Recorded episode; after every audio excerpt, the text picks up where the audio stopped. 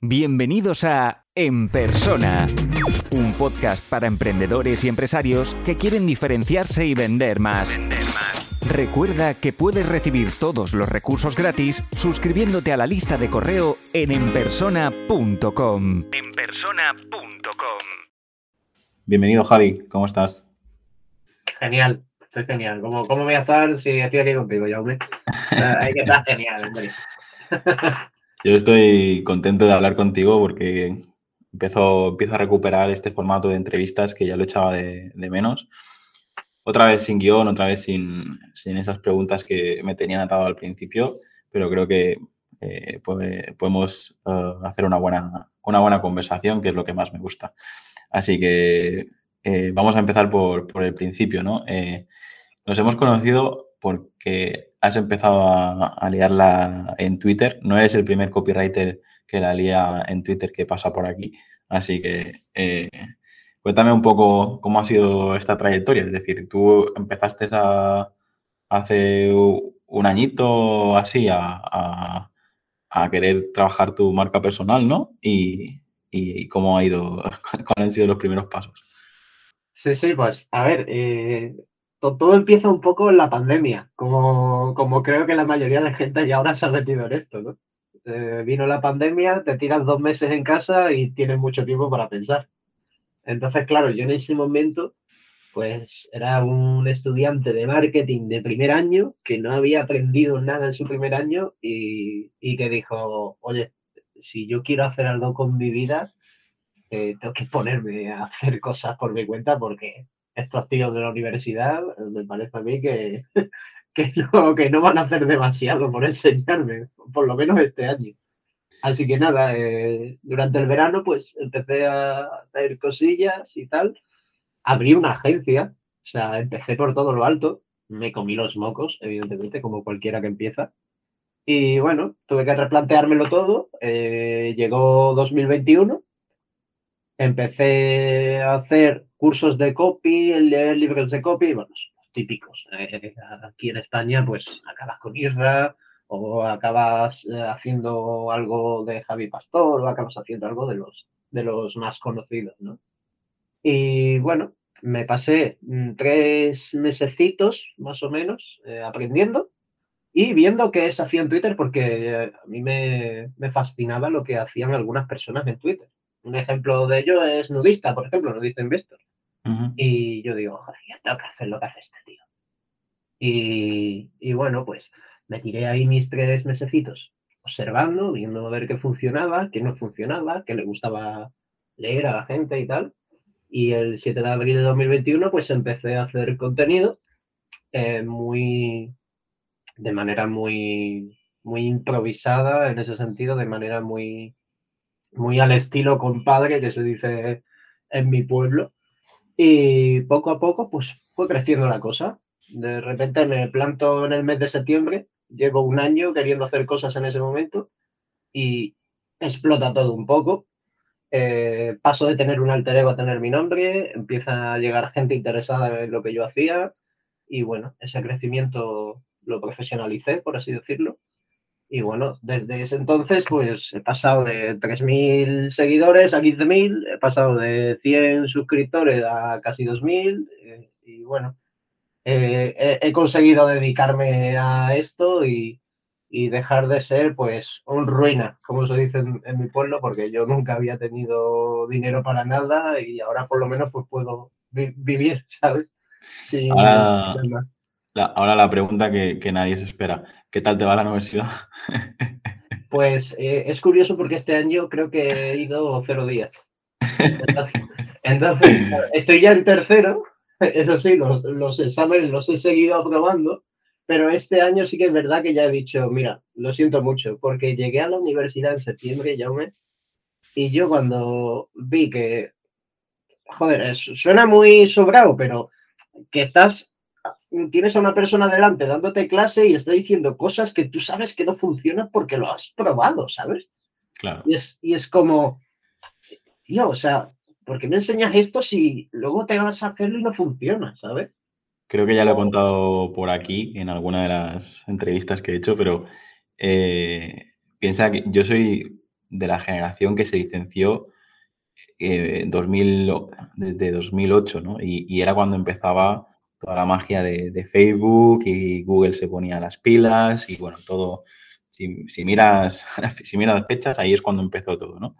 Y, y era curioso lo, lo, que tú dices, ¿no? a lo mejor nosotros estábamos en clase, yo qué sé, de teoría de la información, pero todo el mundo con sus portátiles, eh, eh, con sus portátiles, eh, que si en Facebook, que si en Google, que si en tal, y, al final muchas cosas de las que decía el profesor luego se buscaban en Google y, decía, está poniendo ejemplos que no son o cosas así, ¿no? Yo, mi, opinión en la universidad es que te, da una base sólida de, contactos, de, de conocimientos y tal, pero hoy en día es un, es un modelo obsoleto porque la gente que se piensa que simplemente eh, antes, pues ibas a la universidad y, eras pues el 5, el 10% de la población que tenía unos conocimientos brutales por encima del resto, ¿no?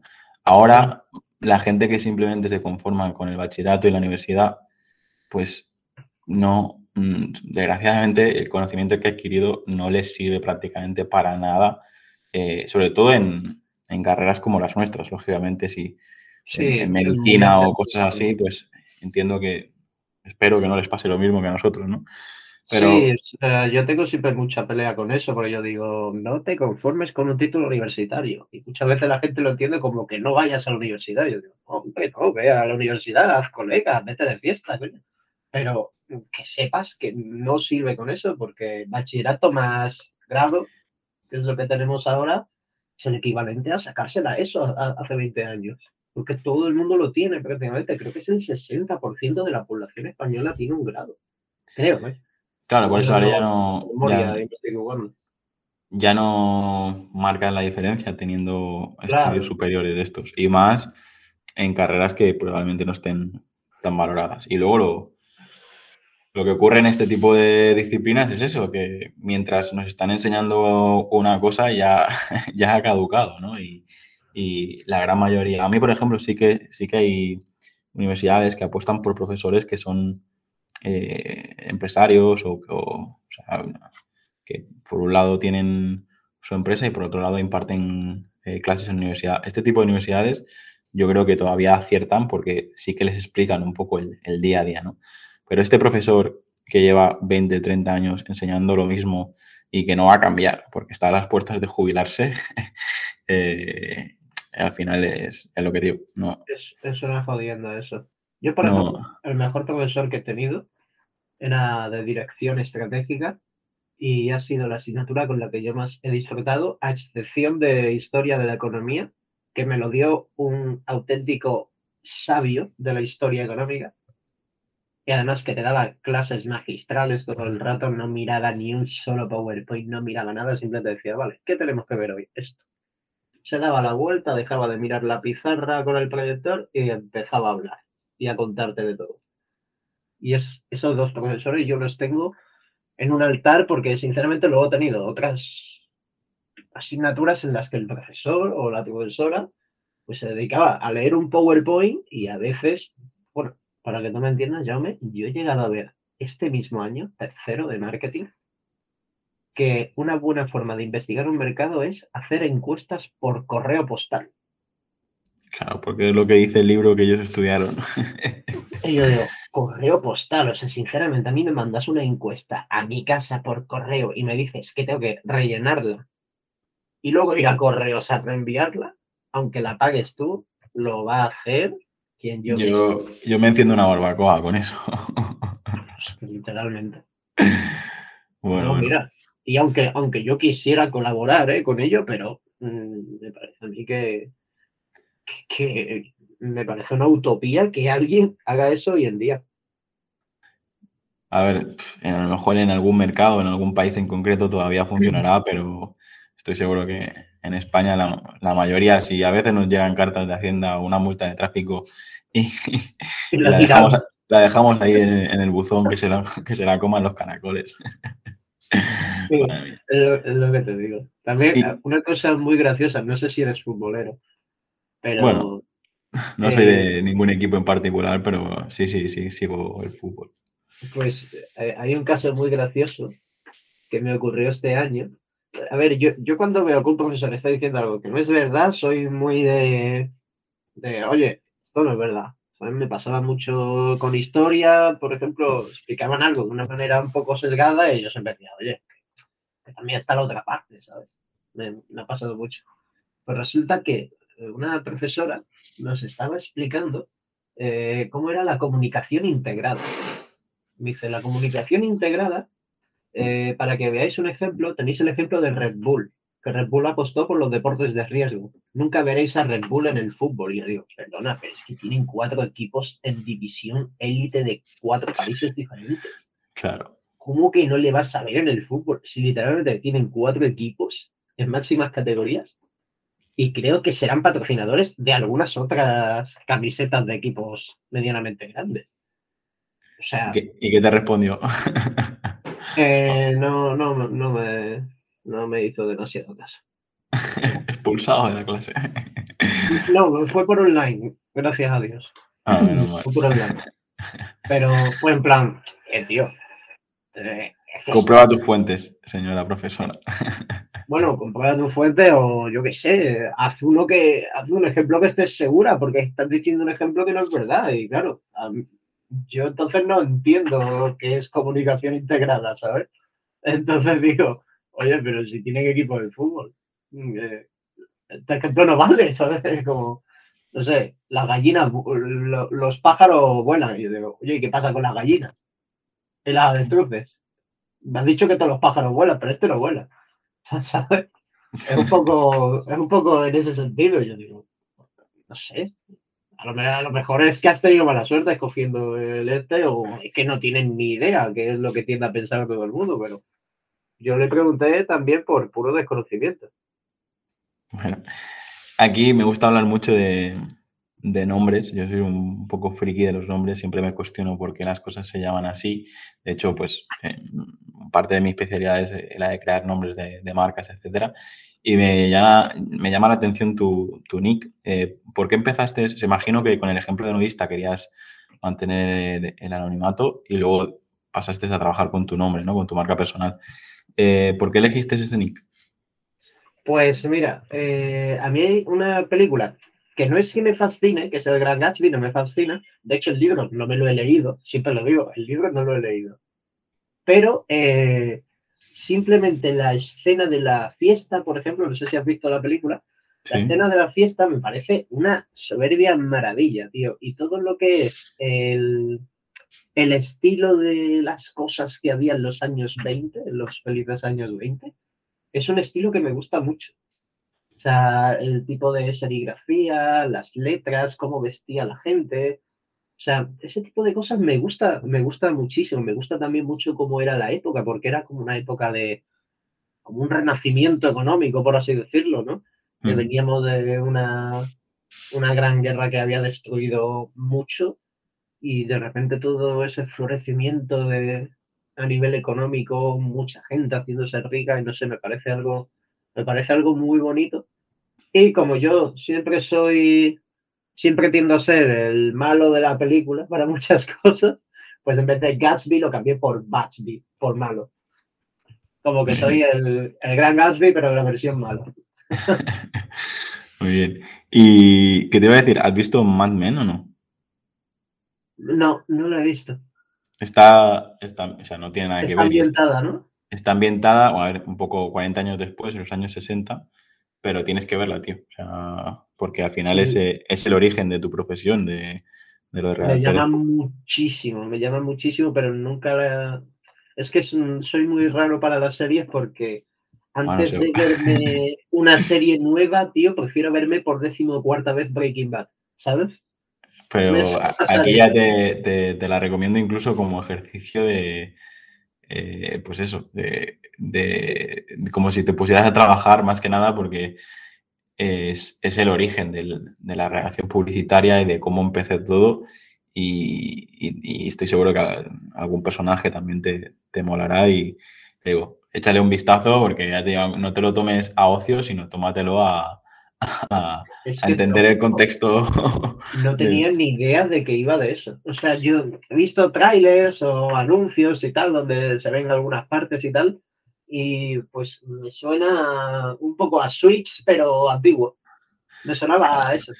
A ver, es eh, Mad Men es el origen de las agencias de, bueno, el origen, eh, las agencias de publicidad más top y las fusiones y todo lo que hubo en esa época, eh, pues quien lanzaba las marcas eran las, agencias y se ve un poco todo eso. Y para mí es, mm, hay gente que, se mete demasiado en, la serie, ¿no? Y, acaba pues mm, pensándose que, la, que el día a día de de, nuestra profesión es así, que ya no digo que no, que no es así porque ha cambiado mucho, pero sí que eh, la parte de, cómo, cómo presentar un proyecto a un cliente, eh, cómo se trabajaba internamente en equipo, hay muchas, muchos detalles que, que molan bastante. Em, verlo mola mucho, ¿no? Bueno, echaré un vistazo, son varias temporadas, pero te puedo asegurar que... Después de esto me voy directo a verla, o sea... Estoy seguro que, algún personaje, a ver, son siete temporadas, pero te, aseguro que lo vas a, eh, no todos los episodios, pero lo vas a, disfrutar. Em, bueno, entonces tú sí que eres futbolero, ¿no? O sea, que es... Eh, sí, soy, pero futbolero a niveles de, enfermedad, vamos, diría yo. Del, Cádiz o de, Real Madrid o de qué? Es algo muy curioso porque soy del Madrid y el Cádiz me importa muy poco. Nunca he sentido simpatía por el Cádiz porque, a ver, yo soy, yo soy muy del Madrid y yo defiendo mucho a mi equipo, entonces, claro yo cuando mi equipo va al Carranza y les pitan y los llaman de todo, pues digo, oye, pues no me sale apoyar a este equipo, ¿no? ¿Sabes? Me, pasa, me pasa un poco eso. Entonces, claro, eh, yo aquí en España me encanta muchísimo el, Real Madrid, eh, respeto muchísimo al Barcelona, o sea, quiero que pierdan todo, ¿eh? O sea, eso vaya por delante. Pero les respeto como rivales que son, porque están a nuestra altura, por así decirlo, ¿no? Pero al, resto de equipos, tío, es que eh, hay equipos a los que no soporto, rollo Valencia o el Osasuna, o equipos así, porque claro, va mi equipo allí y es que nos ponen como si tirásemos sacos con cachorros a los ríos todos los fines de semana, ¿sabes? Al final, el que, el que lidera el mercado siempre es el que recibe eh, más collejas, porque es el que está eh, encima del podio, ¿no? El que todo el mundo mira como, referente. Así que a ver, claro. O sea, siempre el más grande pues le caen más palos, evidentemente. Pero no, veo tanta hostilidad con el Barcelona, que podría estar a nuestro nivel perfectamente, aunque ahora esté en una época mala, o venga de una época mala después del COVID. Pero no, no sé, tío, a mí pues no me termina de decir. Hay una cosa muy buena, que es que la temporada 21-22, que estuvo a punto de defender el Cádiz, eh, fue muy bueno porque en la última jornada estuvieron a punto de, irse para abajo y yo estaba viéndolo con amigos que son del Cádiz o, que siguen el Cádiz, más o menos. Y digo, nada, nada. A segunda, hay que correr todos los partidos, no solo contra el Madrid y el Barça, ¿eh? que son 38 jornadas. Nada, a segunda, a segunda, venga para abajo ya, no quiero aquí en primero. Y ya cuando cogieron las riendas del partido, eh, se pusieron por delante y se salvaron, digo, ole mi Cádiz, tío, qué grande mi Cádiz quedándose en primera, ¿sabes? la cara A mí me pasó algo parecido porque el Mallorca estaba en la misma situación y al final se salvaron los dos. Tú eres de Cádiz, yo soy de Mallorca, al final. Es verdad, es verdad. es que de hecho, de hecho, durante aquel partido, el Mallorca se pone por delante y es el que mete al Cádiz para abajo. Claro, claro. Por eso, por eso te sacaba el tema, porque recuerdo estas semanas y digo, seguro que si es futbolero y, esa semana lo vivió, lo vivió igual que yo, pero desde el otro lado, ¿sabes? a ver, está, muy guay. A mí, me gusta mucho el fútbol, ¿eh? respeto a cualquiera hasta que le faltan al respeto a mi equipo. Ella, ella no hago, no hago prisioneros, tío. vamos, a, vamos a seguir con el mundo del copywriting. Y tengo curiosidad. Eh, ¿Quién es tu Bayer personal? ¿Quién es, eh, ¿Para quién escribes tú realmente? Uf, pues eh, complicado decirlo porque hago contenido para tres o cuatro perfiles, podría decirse un poco, porque sí que es cierto que yo hago mm, contenido para gente que necesita motivación, porque yo baso mi contenido en tres, en tres piezas, por así decirlo, en tres patas, como un trípode. Que un, un trípode es enseñar, evidentemente, que es gente pues, que quiere aprender copy o quiere aprender de ventas o algo relacionado con el emprendimiento. Eh, luego, eh, motivación, es lo que yo intento hacer siempre, porque si algo mm, es lo que más he recibido por mensaje privado en el último año, es gente diciéndome, eh, me has animado a empezar o tenía un proyecto parado desde hace cinco años y he vuelto a, he vuelto a seguir trabajándolo eh, por tu culpa o gracias a ti.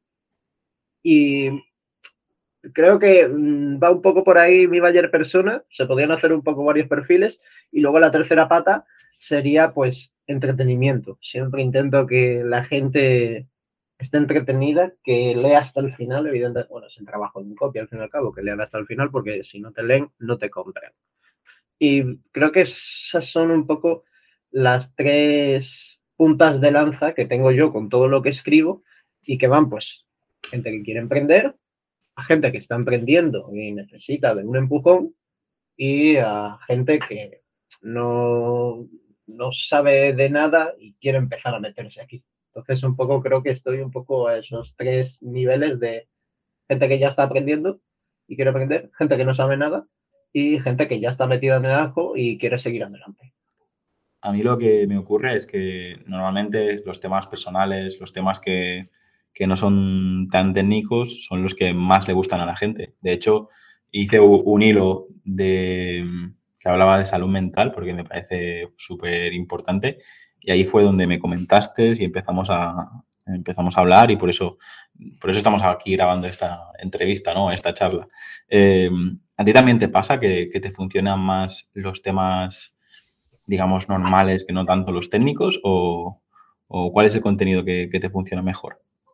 Pues eh, mira, la, verdad es que eh, en Twitter, y esto se puede tomar un poco como clase, por así decirlo, eh, serían, funcionan muy bien los listados de cosas, ¿de acuerdo? Hay mucha gente que hace listados de cuentas, a mí no me gusta, prácticamente nunca he hecho ninguno. Eh, la única vez que lo he hecho creo que ha sido para finalizar 2021, que para mí fue un año súper especial, claro, porque he empezado a emprender, he hecho muchos amigos que les gusta esto, porque a mis amigos de toda la vida pues no les va este tema demasiado. Y ha habido mucha gente que me ha me ha ayudado y, quise hacer un hilo agradeciendo a todas las personas que han aportado su granito de arena a que yo pudiera pues, hacer lo que hago, ¿no? Entonces, mm, eso creo que ha sido la única vez que yo he hecho un listado de cuentas, pero hay mucha gente que es que basa su, basa su contenido en ello, ¿sabes? Entonces, mm, ¿cómo decirlo? lo que funciona muy bien son los listados de cosas. Yo he tenido hilos de 5.000, 6.000 likes, se me han traído 2.000, 3.000 seguidores simplemente por decir, oye, mira, aquí tienes eh, una lista de mm, habilidades que hay hoy en día en el mundo del marketing o del mundo online que puedes adquirir y, que te van a hacer mm, ganar un buen dinero si, si consigues una autoridad, si consigues trabajar bien tu marca, eh, si consigues ser bueno realmente en lo que haces. Y creo que eso es la clave para conseguir mucho alcance, hacer listados, ¿vale? Luego, otra cosa que funciona muy bien es intentar llamar la atención en el sentido de, eh, tú simplemente analizas la red social que puede ser el, con fondo blanco, con fondo negro o con un fondo azulado, grisáceo, tirando, tirando a negro. Entonces, ¿Qué tienes que hacer para llamar la atención? Pues tener otro color. Entonces, yo, por ejemplo, uso mucho los checks, eh, los símbolos de check en, verde, que resaltan mucho, llaman mucho la atención. Son las cruces rojas, que también llaman mucho la atención. Todo lo que sea eh, colores y visual en, en, el contenido ayuda mucho a que se vea. Ayuda muchísimo. Entonces, yo creo que eso, también las, los contrastes fuertes y los listados serían las tres cosas que yo creo que mejor funcionan. en ese sentido. Y cuando hablo de contrastes fuertes, pues es, mm, por ejemplo, un, un tuit que, que, siempre ha tenido muy buena, muy buena, muy buen alcance, que diga, eh, ha sido el de poner, por ejemplo, eh, cuando yo trabajaba en Madrid, me tiraba cuatro horas en el metro o autobús, porque yo tenía que ir a clase, volver de clase, ir al trabajo y volver del trabajo. Y te lo juro, si ves el mapa de Madrid, eh, formaban un triángulo, los tres sitios, en los bordes. Era, era horrible, me pasaba cuatro horas todos los días. Y, y yo siempre digo, imagínate si te buscas un trabajo en casa, esas dos horas que te pasas en el metro cada día, o esas tres horas que te pasas en autobús cada día. ¿Qué podrías hacer con ellas? Si cobras, como cobro yo ahora, por ejemplo, porque vengo de cerrar un trabajo que me va a llevar cinco horas y voy a ganar mil euros, pues estaría cobrando pues 200 euros la hora. Si yo pudiera dedicar esas cuatro horas a ganar 200 euros a la hora, ¿cuánto más estaría ganando al mes? Pues a lo mejor 20.000 euros. Y sería un contraste muy grande y ejemplificas muy bien la idea. Evidentemente, todas esas horas no van a ir a ganar 200 euros, pero es para que se vea bien el ejemplo y se ve un contraste grande, contraste muy fuerte, ¿sabes? Y esos son los que funcionan muy bien.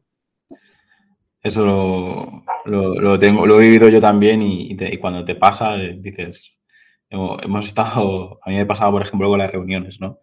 Ir a una hora de camino a una reunión, estar dos horas en, esa reunión, luego una hora para volver, luego preparar el, presupuesto y luego a ver si te lo aceptan o no, no sé cuántos, y, luego te das, cuenta de que...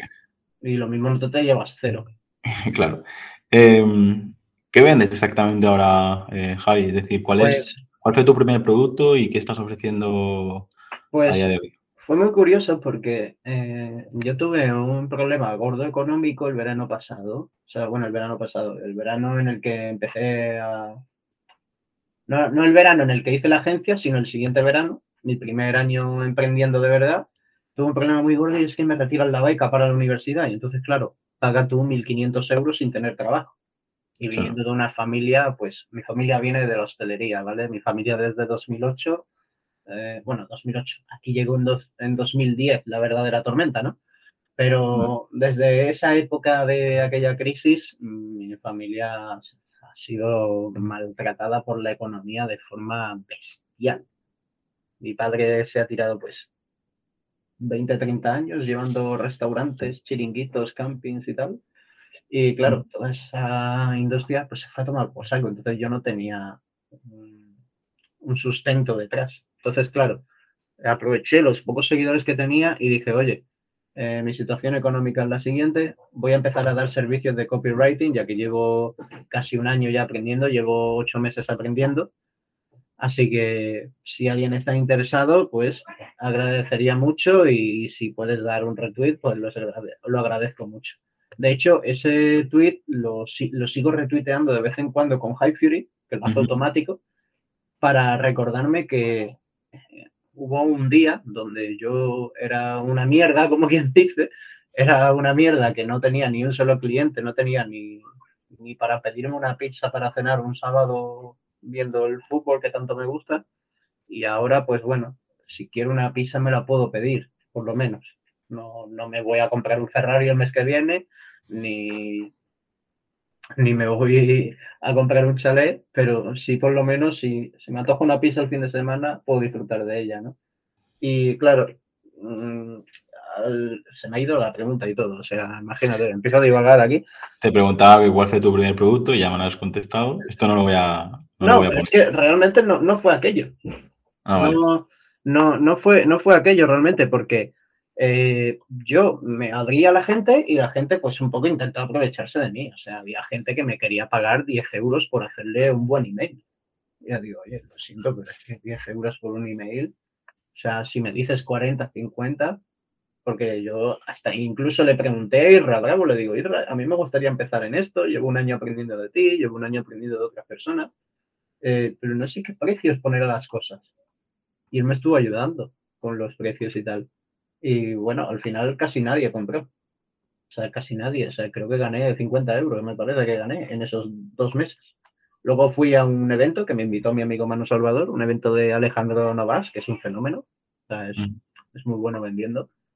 Y a raíz de ese evento, no compré el producto que dio, pero sí me ayudó a cambiar mucho la mente. Y a la semana siguiente, durante el fin de semana, saqué mi primer producto que se llama Antimatter, que es un programa de un año donde yo enseño copywriting desde cero con recursos eh, escritos que todavía está en desarrollo porque lo voy desarrollando en conjunto con los que entraron, que son los, los, los, mm, early adopters un poco de- del programa. Y todavía lo estoy desarrollando con ellos, pero más de 100 páginas de contenido, clases en vídeo, herramientas, les he enseñado hasta...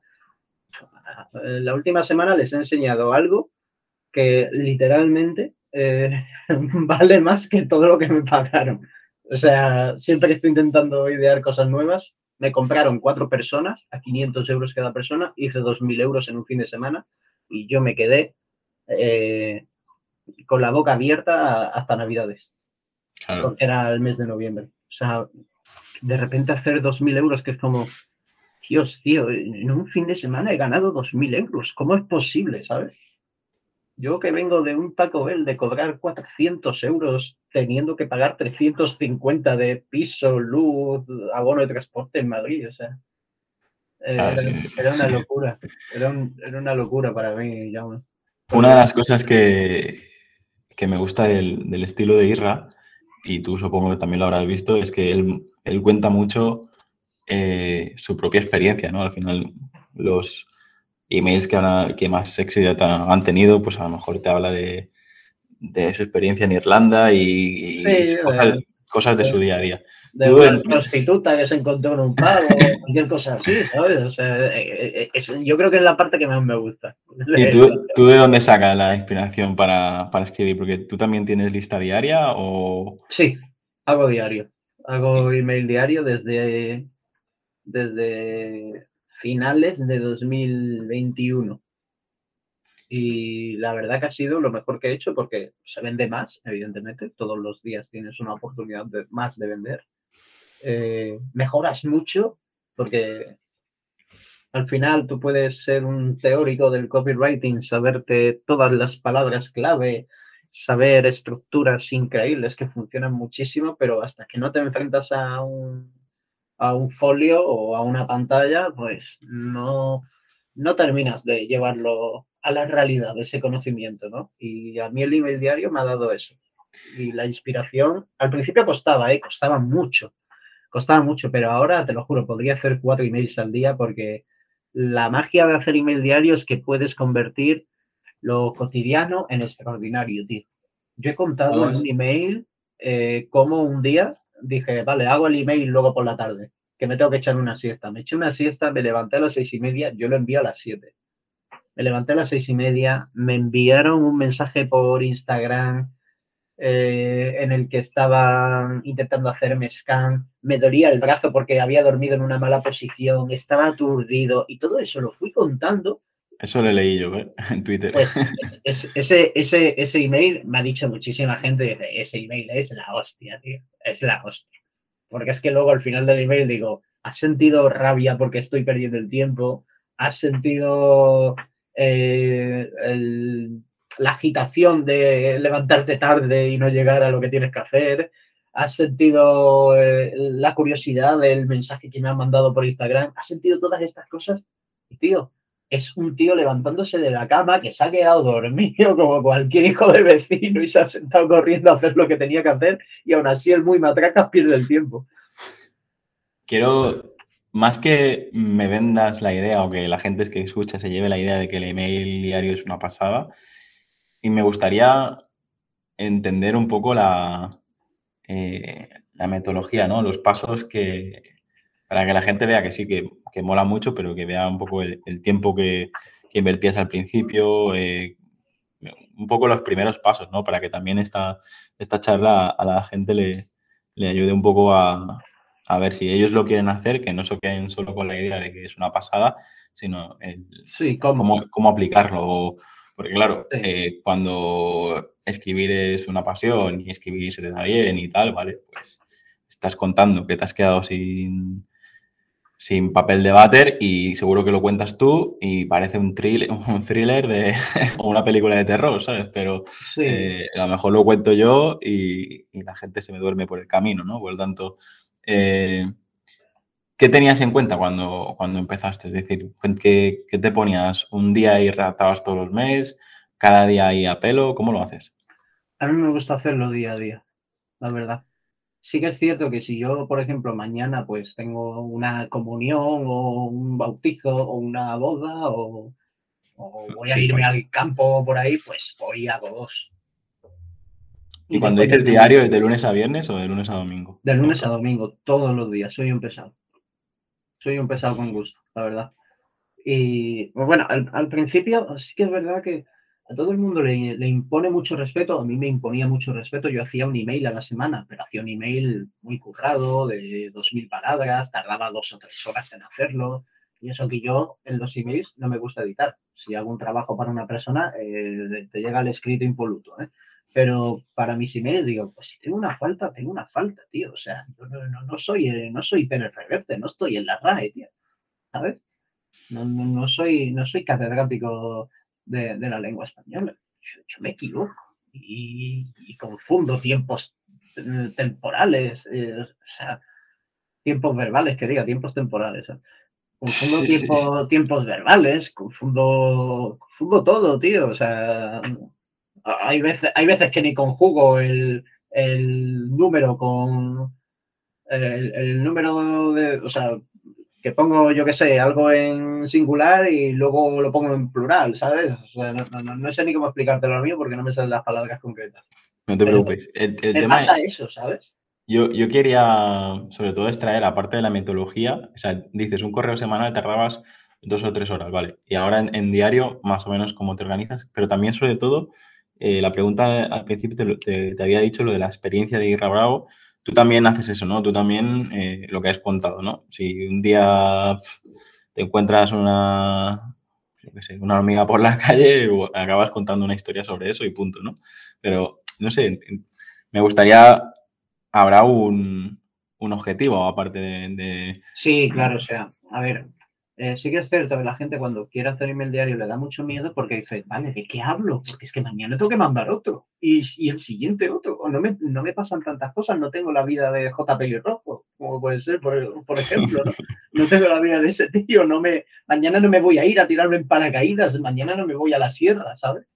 Y, y es en plan, vale, lo primero que tienes que hacer es tener claro que vas a vender, ¿vale? Yo tengo un calendario y tengo mis productos y digo, vale, pues del día 1 al 10, esto creo que lo hace Irra también, ¿eh? ¿eh? del día 1 al 10 vamos a vender eh, eh, el curso de Twitter.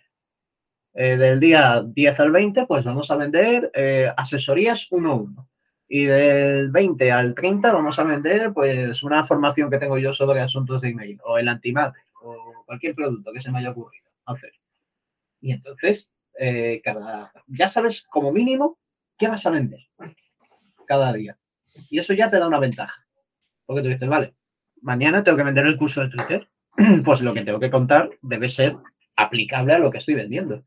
Porque yo te puedo hablar de, la superación personal, pero si luego te salto con venderte un programa de entrenamiento o algo, o un programa de, de hacer meditación, pues, a lo mejor no tiene demasiado que ver con la superación personal. ¿Sabes lo que te quiero decir? No, no, no casa bien.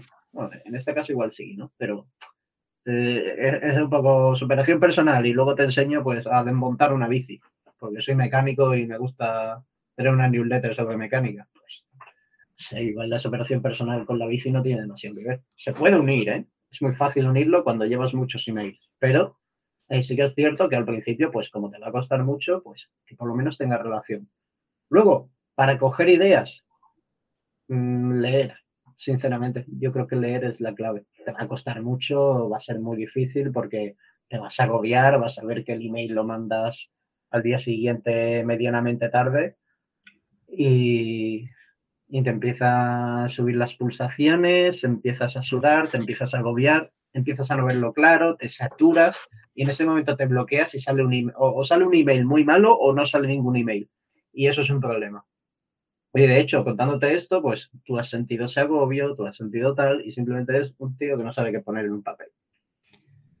yo, a mí lo que me pasa es que muchas veces se recomienda que crear el contenido que tú disfrutas consumiendo. Y yo por eso, por eso empecé con el mundo del podcasting, porque me, me flipaba escuchar entrevistas de otros, me flipaba conocer la parte más humana, no solo el profesional, eh, me, flipaba incluso pues aprender, estás lavando los platos, estás pasando el perro, estás eh, conduciendo y no dejas de, aprender, me, me flipa el, el, formato audio. Sin embargo, ahora no sé, estaré suscrito a, unos, a unas 15 personas de sus newsletters, ¿no? Y te puedo asegurar que alguna semana o marcar como leído y, y me cargo 200 correos de golpe porque es que no tengo tiempo material para, leer, para leer tanto. Y aunque me guste el anuncio, el anuncio, el, asunto, muchas veces lo, lo, escaneo un poco por encima y ya está. Pero sin embargo, ahora estoy en una situación, digo, ostras, eh, pues la lista que, digamos, no he trabajado prácticamente nada, eh, ya está llegando a casi las 200 personas. Eh, si la trabajase mínimamente bien, podría aumentar y podría empezar a, podría empezar a, convertir a través de este, de este canal, ¿no? Pero imagino que pasar de, cuando me da la gana a, diario es un, es un poco locura, ¿no? Sobre todo por la gente que hay dentro. Pero, no sé, en, el caso de, en este caso, ¿qué, qué, recomiendas? Eh, ¿Empezar una, nueva base de datos? Eh, ¿Organizarme semanalmente? ¿Qué, piensas aquí? yo te diría que si quieres hacer diario, si quieres hacer tres a la semana, si quieres hacer uno a la semana, aunque no mandes emails, tengas la, tengas la lista ahí abandonada que hayan pasado dos años y no hayas enviado ni un solo email, si quieres hacer diario, haz diario. Y que se vaya quien se tenga que ir. Y quien se quede, quien se tenga que quedar. Porque al final eh, no, no, está hecho para todo el mundo. Vendes más con el diario, evidentemente, porque yo siempre pongo el mismo ejemplo, porque hay mucha gente que dice, es que con un email diario va a ser muy pesado para mí y va a ser muy pesado para las personas. No. Si de verdad tú entretienes a las personas y les aportas algo, las personas leen. A las personas les gusta leer. estamos todo el día leyendo, recibimos 3.000 inputs. ¿Y cuántos son escritos? Muchísimos.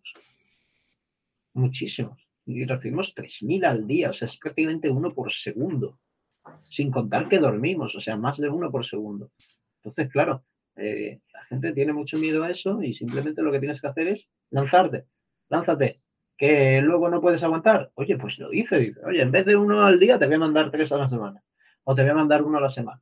Y no pasa nada, y quien se tenga que ir, que se vaya, porque ¿qué más te da que se vayan o no si no te van a comprar?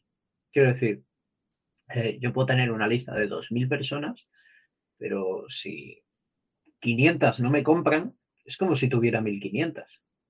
Y si se dan y tengo 1.500, no ha pasado nada realmente, porque son personas que no te van a comprar. Hay mucha gente que tiene miedo a que se le desuscriba gente.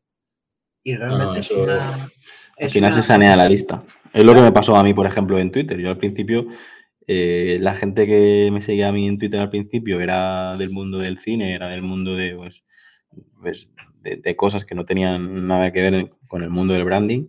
Y, y cuando empecé a publicar a diario, empezaba a perder seguidores. Porque decían, este ahora se pone, a, se pone a hablar de la creación de marcas, se pone a hablar de cosas que, que yo no lo seguía por esto, ¿no? Y empecé a perder seguidores. Y luego en, llega un momento que en un día, ¡pum!, recuperas todo lo que habías eh, perdido. Em, yo, por ejemplo, tuve que hacer una migración de una base de datos, porque yo lo hacía con Rebu, que, es, que está comprada por Twitter, es la, de, la que te permite poner el botoncito. Yo tenía a lo mejor 300 personas y bajé a 150. Y luego cuando pasé de un email de una semana a un email diario, eh, bajaron otras 50, me quedé en 100. Pero claro, yo como seguía haciendo mis cosas en Twitter, cuando viralizas, llenas la lista. La llenas muchísimo. La llenas muchísimo. Eso sí, entran 10, pero a lo mejor salen 7 cada día, porque eres agresivo escribiendo o porque no está hecho para todo el mundo lo que tú haces. Entonces, claro, no creces poco a poco, lo importante es ir creciendo, evidentemente, pero no pasa nada si a lo mejor te quedas una semana estancado en una cifra, porque sigue entrando gente nueva, aunque se vaya yendo mucha gente. Claro, a mí una de las cosas que me da la sensación de que mucha gente empieza a saber qué es lo que hay que hacer, ¿no? para, atraer a la gente y para, y para tener visitas y para que los, los tweets em, tengan más éxito y al final es pues eso, no, intentar gustar a todo el mundo, intentar eh, cabrear a uno para que los otros te defiendan y los otros te, ataquen y al final eh, se llena de eso de comentarios y, acabas haciendo un, un, tweet con más éxito supuestamente, ¿no? Pero yo empiezo a estar un poco, no sé, eh, por un lado, admiro a esta gente que, está teniendo tanto éxito en, Twitter, pero por otro lado, hay veces que veo mensajes de esto se tiene que hacer así, esto no sé qué, tal, y no, te da la sensación de que una cosa es motivar y otra cosa es... Uh, Adoctrinar, por así decirlo, ¿no? Claro, es que ya... Uh, a menos, por ejemplo, yo, yo, mi perfil tiene entre 40 y 50 años, ¿no? No busca que yo le diga cómo tiene que hacer las cosas. Quiere que yo le solucione el marrón, pero no... Eh, cuando he ido de listo y le he ido... He dicho, esto se hace así, así, así, así, así. Al final... Eh, no termina de reaccionar. La claro, la magia de todo esto es que ellos se den cuenta de, de hacerle ver la necesidad y cuando le haces ver la necesidad acaban contactando contigo, ¿no? Porque ven que eres una, solución a, su problema. Pero si tú estás, eh, no sé, yo qué sé, te pongo 2014, que yo me iba puerta a puerta diciéndole, hey, tu logotipo es una mierda, mm, te lo cambiamos, ¿sabes? No exactamente así, ¿sabes? Pero... Sí, pero la persona lo acaba sintiendo bien. Te puedes imaginar aquí a la puerta a tocarme, a decirme que somos una mierda. Vete, de aquí que te pongo con la carpeta, ¿sabes? Claro, no, era exactamente así, pero sí que ah, eso es un poco la sensación que yo tengo ahora en, Twitter con algún tipo de contenido, que tendrá un exitazo, ¿sabes? Pero yo considero que llega un momento que dices, ostras, eh, eh, ¿hasta qué punto hay que al menos en, el mercado B2B, en el, mercado de las empresas, eh, no sé hasta qué punto eh, se, vería bien. Luego probablemente otro lo hace y funciona, ¿no? Primero Guerra Bravo o, gente con esta personalidad así más fuerte. ¿Por qué? Porque se, diferencian del resto, ¿no? Pero, no sé, eh, ¿qué piensas tú de, de, de, este tipo de contenido en plan, esto es así, punto? Pues, a ver, es complicado decirte porque es probable que yo haya hecho ese contenido. Entonces, claro. Eh, sí, sí, es que yo, yo van un poco, va un poco por ahí en el sentido, porque yo creo que a mí, por ejemplo, los tweets que haces de, tío, soy joven, estoy aprendiendo esto, esta es mi experiencia, eh, eh, un poco contar tu evolución, me flipa. Pero, yo qué sé, es como si tú me hablases de, ser padre o de no sé qué, y yo tengo dos hijos, tú no tienes nada, y me, estés, diciendo cómo tengo que, yo qué sé, cómo cambiarle el pañal de mi hijo cuando no has cambiado un pañal en la vida, a lo mejor, ¿sabes? Pues eh, muchas veces tengo la sensación de que hay contenidos que haces y es, son oro, pero a las dos horas se publica otro que, que es... Es, como, que es como muy desflipado, ¿no? Pero más que flipado es que da la sensación de que en vez Lo haya inventado yo esto o algo así, ¿no? No, pero me refiero, a ver, que tampoco esto no quiero que quede raro. Lo que quiero decir es que no, no, no, o sea, valoro el contenido que, de, tu propia experiencia, como el que, el que te, despertaste de la siesta, demuestras lo que haces y entretienes, motivas, o sea, es, es, es un mix súper potente, ¿no? Pero cuando Em, con, contenidos así a lo mejor, y no lo digo directamente por ti, ¿eh? antes que tú me vienen otros perfiles a, la cabeza, incluso no solo en España, sino en perfiles a nivel internacional, que veo eso, ¿no? Que, creo que estamos en un momento donde lo bonito es explicar nuestro punto de vista de las cosas, nuestra propia experiencia y, hacer de eso eh, un contenido original, porque el, a mí, por ejemplo, seguirte en los próximos cinco años me mola por ver cómo, cómo han sido tus, tus, cinco primeros años de carrera como profesional, ¿no? Pero que me pongas un hilo de, no sé, como si, como si fueras tú el de Mad Men, ¿no? Como si tuvieras tú 50 años y fueras un crack en el mundo tal. Pues al final rascas un poco y ves que no, no hay suficientemente experiencia, no hay suficientemente caso de éxito, no hay suficiente. Y no sé, tampoco quería tirar por aquí, pero quiero que sepa, quiero que... es súper interesante, ya. Es súper interesante porque yo tengo hilos que a día de hoy los veo y me doy vergüenza ajena.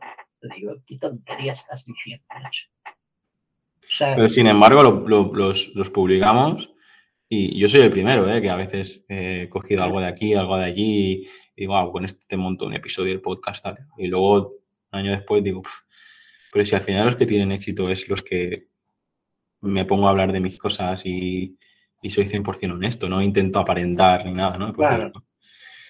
Creo que estamos, el otro día estaba, el otro día estaba con, con una clienta que tendría ya a puerta de los 60, ¿no? Que están, estamos creando una marca uh, con ellos y, y, me decía, es curioso, ¿no? Porque todo lo que eh, le, le, dije en la consultoría, me decía, todo lo que me has dicho en la consultoría, dice, eh, me da la sensación de que tengo que, tenemos que mostrar la marca vulnerable desde el principio, tenemos que eh, mostrar que, somos débiles, que estamos empezando, que nos estamos equivocando.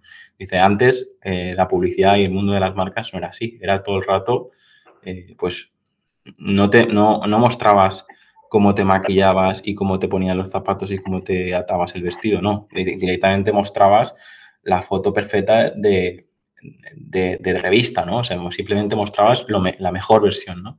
Y yo le, le, hice ver que ahora eh, ver la mejor versión ya no funciona. mola más el proceso de cómo te has maquillado, cómo has elegido los zapatos, cómo has elegido el vestido, como tal, porque es, lo que la gente quiere ver, ¿no? Lo que hay detrás del escenario, ¿no? ¿no? El escenario está bien, ¿vale? Pero hay tantos escenarios por ver en cada momento, eh, hay tanto, tantas distracciones que esa persona que se abre, esa persona que, cuenta la, la parte real, el proceso de cómo se equivoca, cómo tal, eh, a mí es lo que considero que tanto a nivel marcas como a nivel marcas personales es lo que funciona, ¿no? Es decir, si tú estás creando un nuevo producto y resulta que habéis tenido un, problema con el diseño tal y lo cuentas, al final los, la gente que te sigue lo, valora, porque cuando saques la nueva versión y ves que has mejorado eso, pues sabrá lo que te ha costado tal. Y yo considero que estamos en un momento que estas herramientas como Twitter, ¿no? que es como un noticiario en directo todo el rato, te, te permite contar, uh, contar esto. Y perdona que me, enrollo, pero... No, no, no, sí, es súper interesante, tío. Es súper interesante porque tienes razón en ese sentido, porque eh, a lo mejor te viene... Yo, soy muy partidario también de eh, que cualquier persona eh, tenga 100 seguidores o, y tú tengas 50.000 o tenga dos meses de experiencia y tú tengas 20 años, yo creo que todo el mundo te puede enseñar algo nuevo. Soy muy partidario de esa idea. Entonces, claro, eh, yo, por ejemplo, a la hora de hacer contenido, sí que es cierto que a veces, y me lo dicen, dices, me dicen mis colegas de sector y tal, eh, claro, es que mm, parece que, que, te sobre que te sobre experiencia y tal cuando realmente estás aprendiendo, pero luego realmente aunque yo tenga un hilo diciendo, bueno, pues así es como se hace el email marketing, seguramente hay eh, 300.000 personas en el mundo que tengan más autoridad para decir lo que yo y mucha más sabiduría que yo sobre el tema, ¿no? Pero eh, sí que es cierto que a mí me gusta hacer esto porque también puedo ver cómo cambia mi idea sobre algo. Y también se puede palpar ese aprendizaje. Y una de las cosas que yo me había planteado hace no mucho era coger contenido, repescar contenido antiguo y decir, oye, fijaos, fijaos cómo pensaba antes y ahora realmente pienso todo lo contrario. Porque creo que eso también ayuda a humanizar a alguien, que es lo que tú dices. Ahora se lleva lo de humanizar a la gente. Y aquí en España concretamente se lleva mucho el, el querer ser humilde, el querer ser... Es algo que no casa mucho con mi, con mi carácter porque yo, sinceramente, si tú eres muy bueno en la creación de marcas, pues no me digas, no, bueno, yo hago lo que puedo con las marcas. No, tío, eres bueno con las marcas, coño, ¿sabes? Eh, eh, me, da, me da rabia en ese sentido porque como que hay como no una falsa modestia porque hay gente que puede pensarlo de verdad y en la mente la gente no te puedes meter, pero, pero siempre... Por eso, por eso eres del Madrid y no del Barça, ¿no? Pues, pues lo. Puede ser, a lo mejor, pero no, no, no lo sé, la verdad. Es como, broma, es tío, broma, es no, broma. no sé. O sea, me- me da rabia en ese sentido, porque es en plan, no, yo quiero ser humilde, yo me conformo con ganar mil euros o cosas de ese estilo. Y yo digo, tío, todo el mundo quiere ganar tres mil en vez de mil. Tío, eh, vienes de facturar de 50.000 pavos este año tú solo como autónomo, no eres malo. O sea, no eres un pobrecito que hace lo que puede, eres bueno en lo tuyo. ¿Sabes? Entonces, eh, en ese momento digo, tío, es que, de verdad, ¿por qué tanta manía con querer ser humilde? Pero el tema en está en que cómo se gana ese dinero, ¿no? Porque al final, antes para ganar claro. qué, qué- qué- qué cantidades, eh, tenías que echarte 12 horas en una oficina, ¿no? Por lo tanto, eh, si a, a mí me preguntas, por ejemplo, eh, estar ganando 6 y, o- o- y estar echando horas, viajes, vuelos, países diferentes, no sé qué, todo el rollo este, eh, y me dices ganar dos, pero trabajando solo cuatro horas al día, pues a lo mejor me lo planteo, ¿sabes? Porque Claro, claro, igual, igual es mejor ganar dos, ¿no? Pero y que es, es uno de los eh, aprendizajes que, que, bueno, la gente que quiera leer el, el- el libro de Tim Ferriss de la semana laboral de cuatro horas, un poco hay uno de los mensajes que es ese, ¿no? Es decir, si trabajas ah, 100 horas, pero ganas lo mismo trabajando 10, ¿sabes? Es decir, al final prefiero traba- trabajar 10 para ganar lo mismo, ¿no? Porque al final eh, el tiempo Claro. de vida no, no, lo- no lo devuelve nadie, ¿no? Es, claro, Es un es, poco- más, es más eh, rico una persona de 20 años sin un duro en la cartera que un multimillonario de 80. Bueno, el, ¿rico en qué? Porque rico en experiencias te puedes hablar que el, el millonario de 80, ¿no? Porque al final... Hombre, eh, sí, pero, pero tienes el tiempo que el, el multimillonario de 80 no tiene. Sí, pero a lo mejor eh, sales a la calle, te atropella y has vivido 20 años sin 80, ¿sabes? Por lo tanto, eh, yo, yo lo que... a pensar que no me van a atropellar. Ya, pero, pero es que, mm, a ver, tampoco me quiero aquí poner modo hierbas y modo filosófico, pero eh, antes, eh, el otro día le contestaba un tuit a, a uno, ¿no? Que decía, eh, si puedo ser el mejor, ¿por qué conformarme con, con ser normal, ¿no? Que es un poco lo que eh, intuyo yo de lo que estabas diciendo antes, ¿no? Es decir, si, si puedo ganar tres, ¿por qué conformarme con uno? Si puedo eh, pues eso, ser el mejor en, en algo, ¿por qué conformarme con ser un profesional estándar? El tema está, desde mi punto de vista, que el mejor en ajedrez, por ejemplo,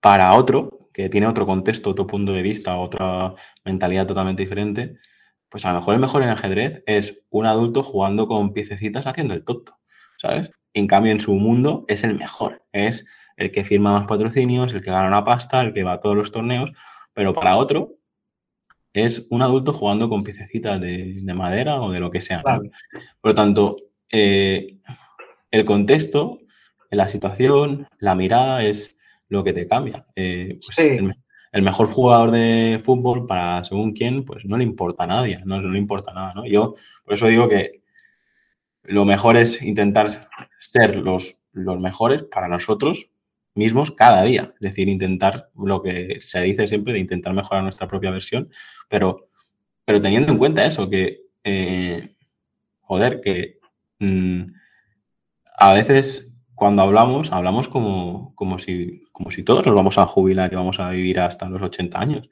Y, y- y hay mucha gente que, que no tiene esa suerte, ¿no? Y no, no, es lo que digo, no me quiero poner filosófico, pero No, sí, sí, sí, Eh, tienes razón porque a principios de 2021, tío, eh, no, de, 2000, de 2022, eh, pues eh, un compañero mío que había estado en mi clase prácticamente toda la vida, eh, con 26 años, recién comprometido con la novia, pues eh, le dio le dio una muerte súbita. claro, es que Y, y nada, una persona que conoce de toda la vida, eh, eso lo digo por, ya, no, ya no- ya no está, ¿sabes?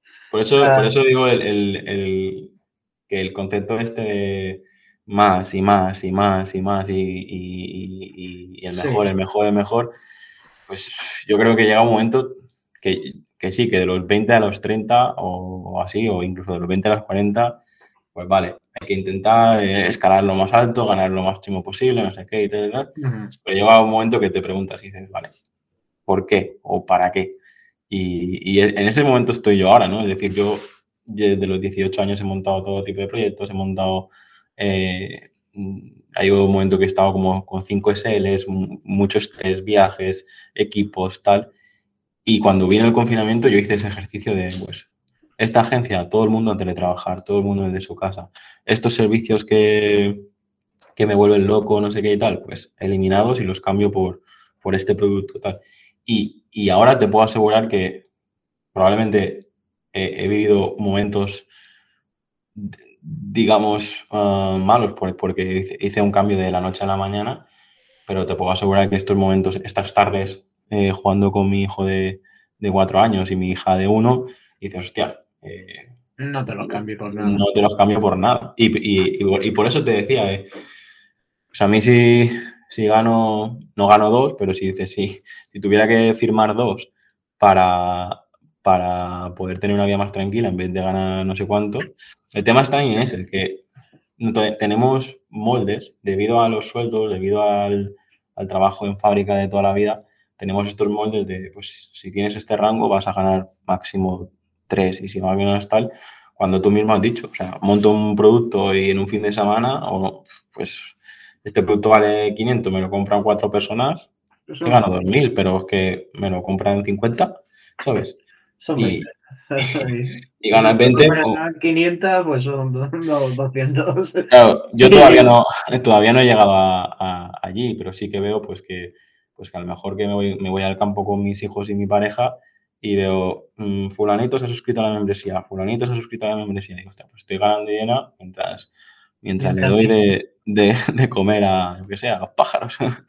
¿Sabes? Sí, es que eso, eso es una de las sensaciones porque a mí a mí me acusaron mucho porque, claro, yo de repente de un día para otro, o sea, yo eh, tenía 25 años y yo había tenido la certeza de que en algún momento de mi vida tenía que tener un Lamborghini y ser rico y, y tener una buena vida. A mí desde pequeño, cuando veía que mi tío se hizo un chalet, pues mi tío se hizo una casa de obra, de hormigón, y luego encima se construyó como un segundo piso de madera y estoy enamorado de esa casa de mi tío. Y yo desde pequeño llevo viendo cómo construye esa casa poco a poco, cómo ha hecho un porche, cómo ha hecho aquí una piscina, cómo ha hecho en este otro lado de la parcela un, un garaje con madera. Y es como, tío, yo quiero tener algo así algún día. Y yo tenía 25 años y me había dado cuenta de que no había hecho nada en la vida. Nada. Nada. Ni, ni siquiera bueno, no, no, voy a tener pensión, eso ya lo sé, pero ni siquiera había cotizado. prácticamente. Tenía a lo mejor, yo qué sé, un año y pico cotizado con 25 años. Es poquísimo. Gente que lleva 6 o 7 años ya a esa edad, ¿sabes? Y claro, eh, en ese momento yo me volqué en todo esto, quise, empecé aprendiendo inversión y yo digo, vale, para invertir tengo que hacer dinero. Vamos a, vamos a eh, aprender a hacer dinero, nunca mejor dicho. Entonces, eh, ya empecé con todo esto y yo me levantaba pensando en hacer, en leerme Padre Pobre, Padre Rico.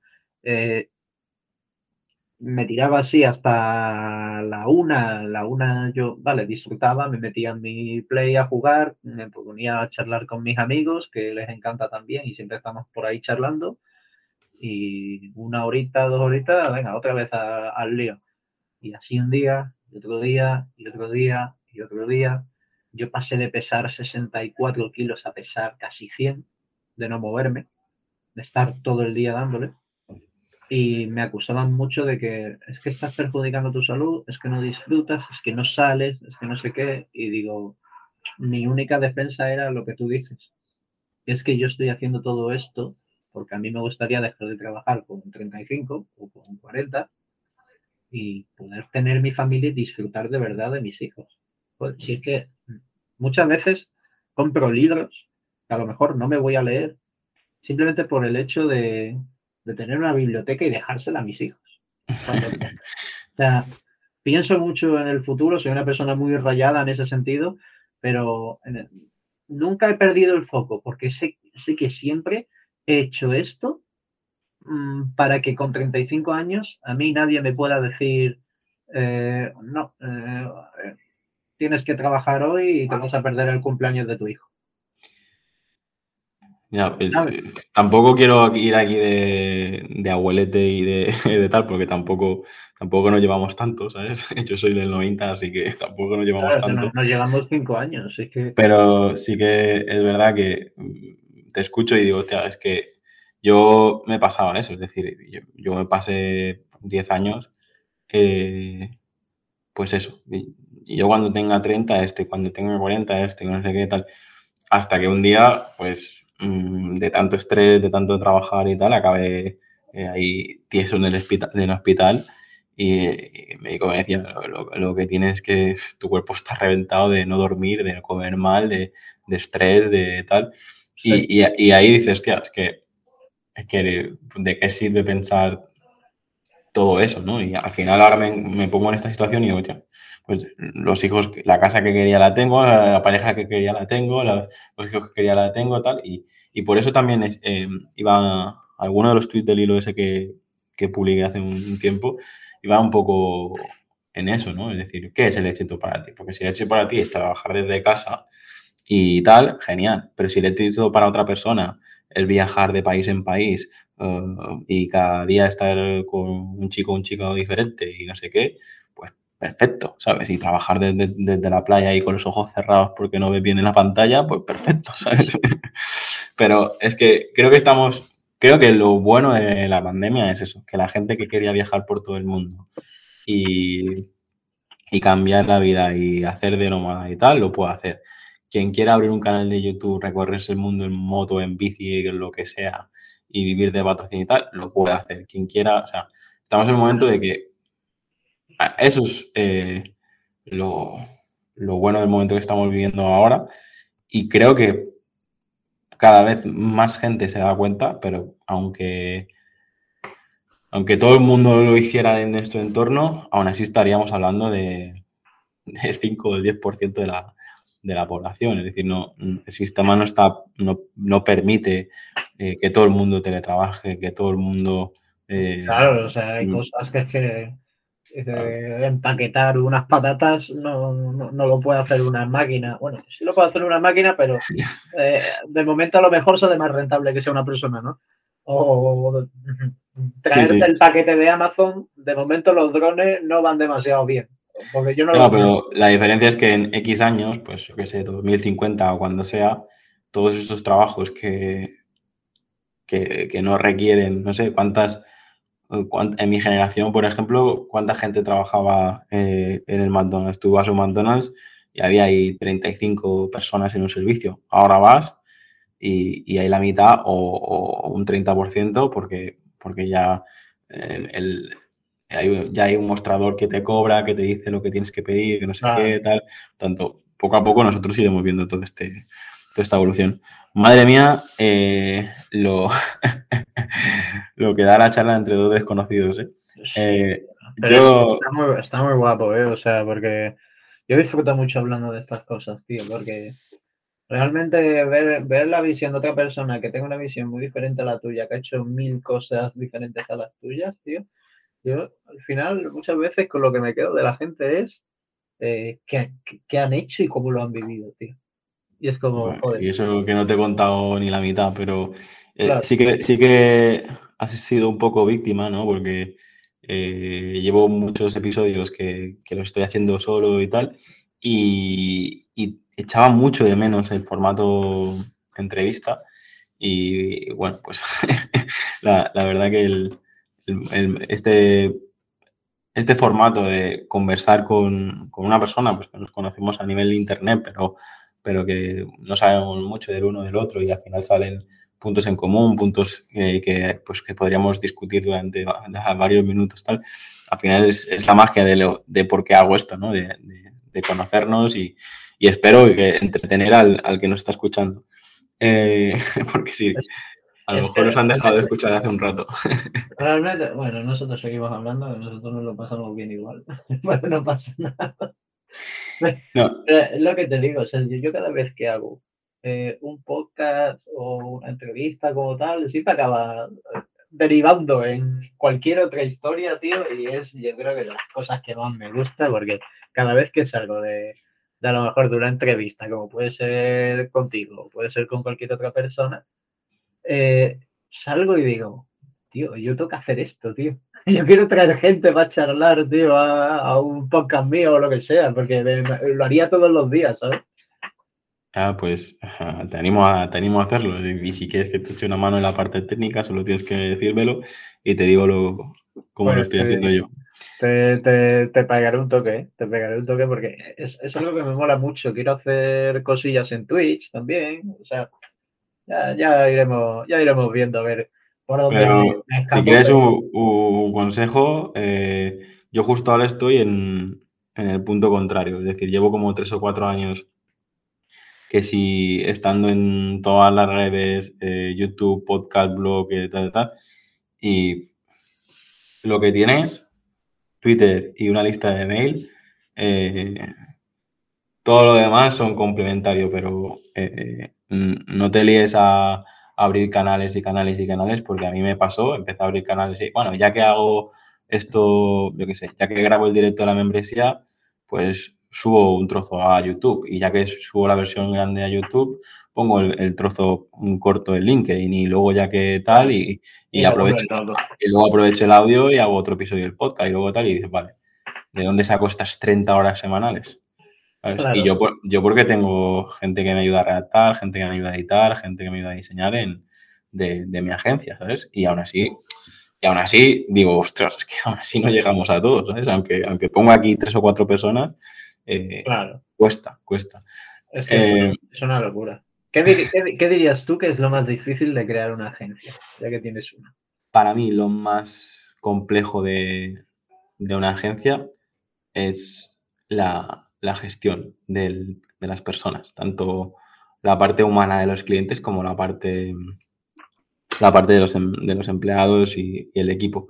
Es la parte que si te gusta y disfrutas haciendo, pues es una pasada, porque tanto la relación con los clientes como el equipo, pues es una pasada lo que puedes llegar a conseguir si, si dominas esta parte más humana, más de las relaciones, de, del liderazgo y tal, te sirve tanto por la parte de los clientes como la, parte de los proveedores y como la parte del equipo interno, pero también es, es la, la más compleja, ¿no? Porque a lo mejor el día que tú estás al 200%, pues... Otro no lo está tanto y... El, equipo no lo está.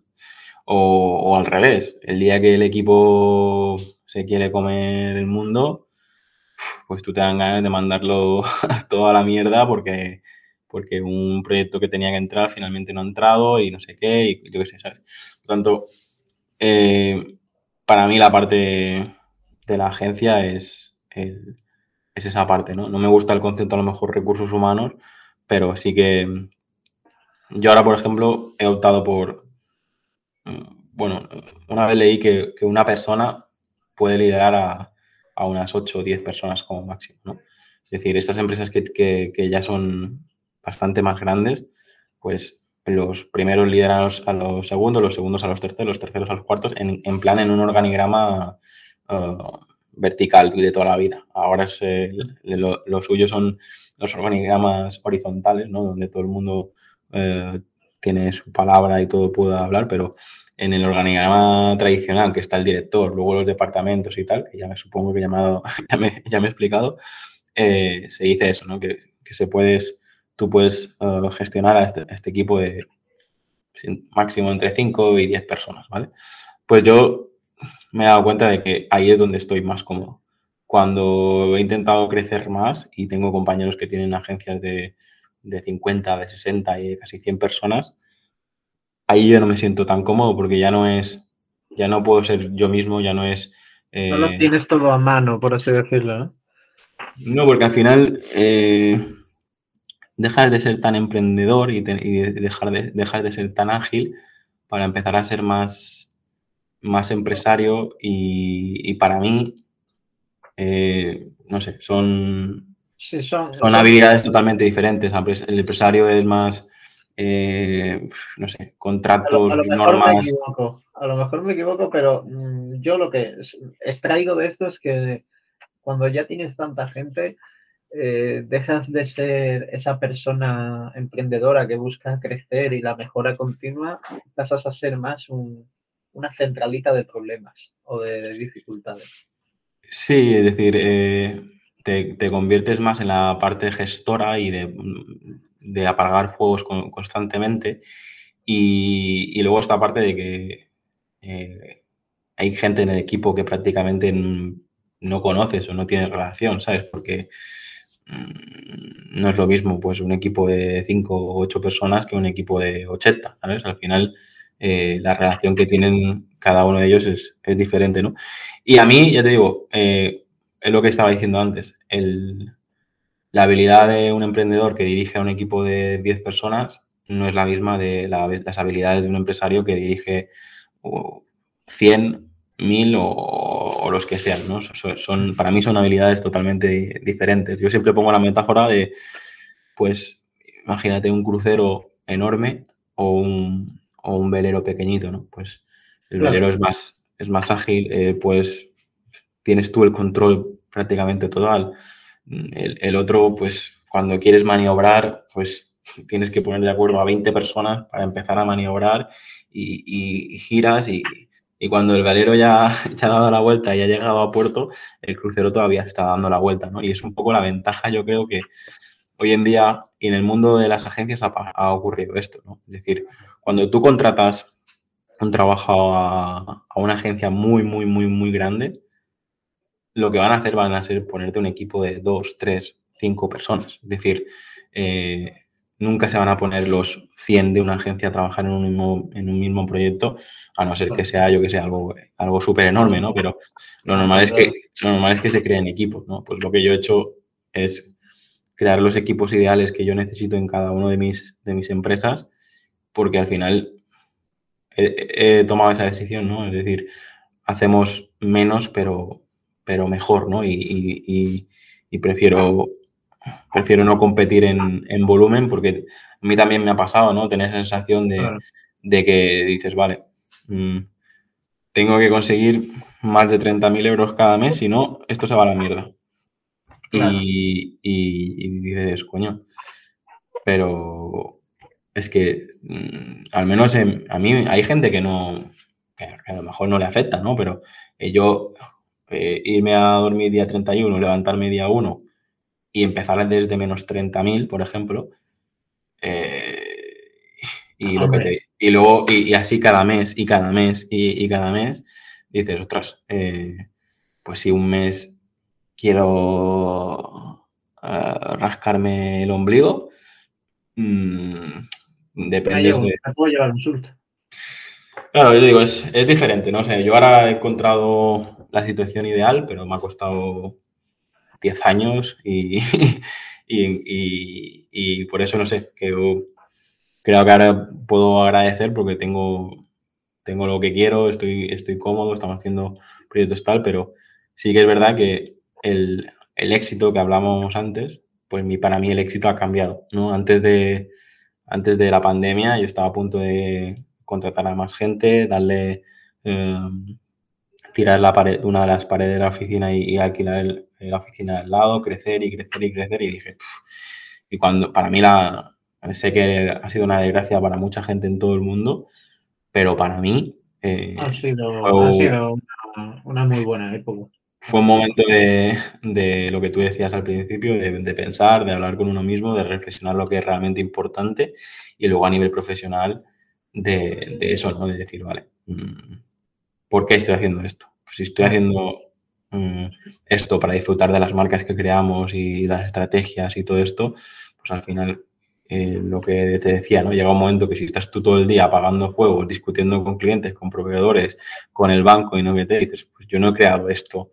Yo muchas veces a, tanto al cliente como al equipo les, digo, ¿no? Es decir, estamos aquí, eh, invertimos nuestro tiempo de vida en hacer este proyecto, pues si vamos a dedicar 300 horas en hacer este, en este proyecto, esta marca lo que, o lo que sea, lo, tiene, lo tenemos que hablar primero nosotros mismos y luego el, cliente, ¿no? Porque al final es, un tiempo que podríamos hacer, estar haciendo otras cosas, ¿no? Esto no, no se dice, pero se, se, tiene que hacer valer, ¿no? Porque si tú eres el mismo que te tiras piedras encima, al final es cuando, cuando vienen los problemas.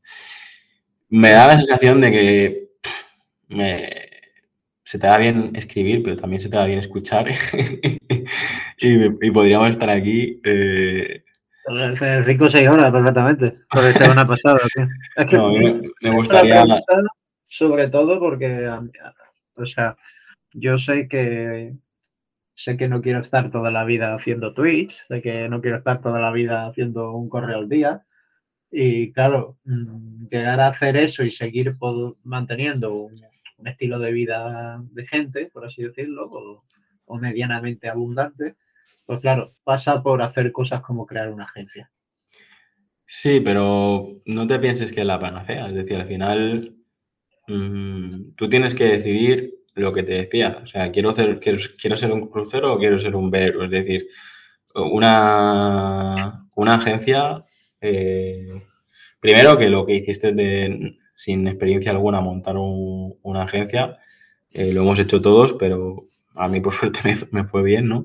Pero eh, es, es muy complejo, ¿no? Porque la gente cuando confía una empresa en, una agencia, pues lo que quiere es esa experiencia, ese know-how, eso. Y claro, si tú sales de la carrera y montas una agencia, pues es, es complejo de cojones. Y te digo que yo te pasé eso y te, podría explicar mis batallitas, pero no lo voy a hacer ahora. Ya.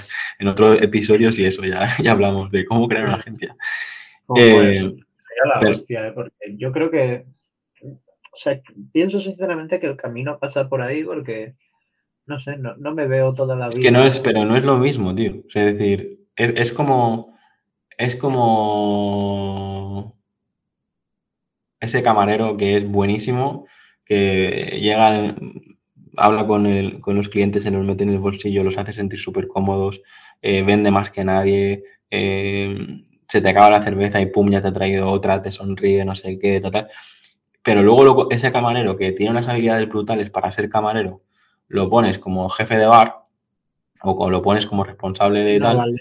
Y ya no vale, porque tú las habilidades que tienes como copywriter trabajando solo y tal, no, tiene, no, digo que no las tengas, pero las habilidades para dirigir una agencia no tienen nada que ver con escribir, ni con, ni con vender, ni con, ni con tal. Es decir, que te van a ayudar esas habilidades, sí, pero es que mm, tendrás problemas del día a día de decir, vale, tenemos que entregar este proyecto mañana y las dos personas que lo teníamos que hacer, uno está en el funeral de no sé quién y la otra eh, este, está enferma en, en, casa, ¿vale? ¿Cómo sacamos este proyecto? O sea, son fuegos que a veces ni te corresponden, ni, ni, ni, ni, tú has decidido estar allí. Y te digo, no, la, no tiene nada que ver eh, trabajar solo, que vas, vas con tu, tú y con tus problemas y ya está, que arrastrar los problemas de, de todo tu equipo, de, tu, de todo tu entorno, de proveedores. Y sé que, sé que lo estoy pitando muy negro, pero te digo, llevo 10 años eh, en esto y, a mí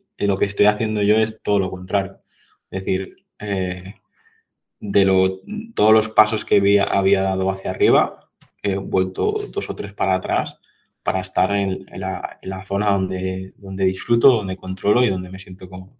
Una agencia donde tú digas, mira, entre otro copywriter, otro, que otra cosa que te aconsejo es que siempre lo que suele ocurrir es que ahora de repente te, tú y dos, copywriters más, de repente montáis una agencia, ¿no? Por ejemplo. Sí. ¿Qué pasaría?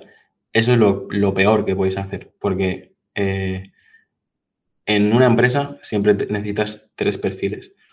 el perfil comercial, el perfil técnico y, el perfil de, gestión. Es decir, porque si yo antes te diría que te hagas socio de uno de AD, otro de, de, de más. Curso, bueno, de programación, por así decirlo. Sí, y tú, porque, porque lo que hacéis es que tenéis habilidades totalmente diferentes y os complementáis. Pero si los tres, si los tres hacéis lo mismo, al final lo que ocurre es, esto lo he visto un montón de veces, salen tres ingenieros, montan una empresa, no funciona. ¿Por qué? Porque esos tres tienen un perfil técnico, solo se, centran en vender, a la mierda la gestión, a la mierda las facturas, a la mierda los presupuestos, a la mierda el trato humano, a la mierda las ventas, por lo tanto no hay negocio. Salen tres arquitectos, lo mismo, muy, buen, muy buenos técnicos, tal.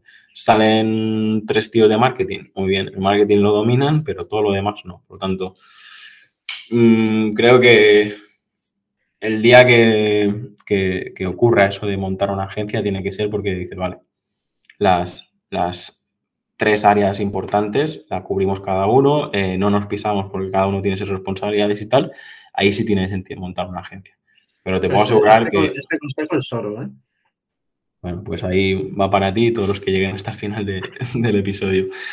lo, pones en un tuit. Al final del, episodio hay un, consejo que es oro. si quieres montar una agencia. Si quieres montar una agencia, hay aquí algo que, que te interesa. La verdad. Bueno, yo creo que podemos ir cerrando. Lo que sí que me gustaría es buscar un, no sé, que te dejo las puertas abiertas para preguntarme todo lo que necesites. A veces me siento así, ya te digo, un poco eh, cascarrabias. Si tienes que montar una agencia, montala. Si te tienes que equivocar, equivócate.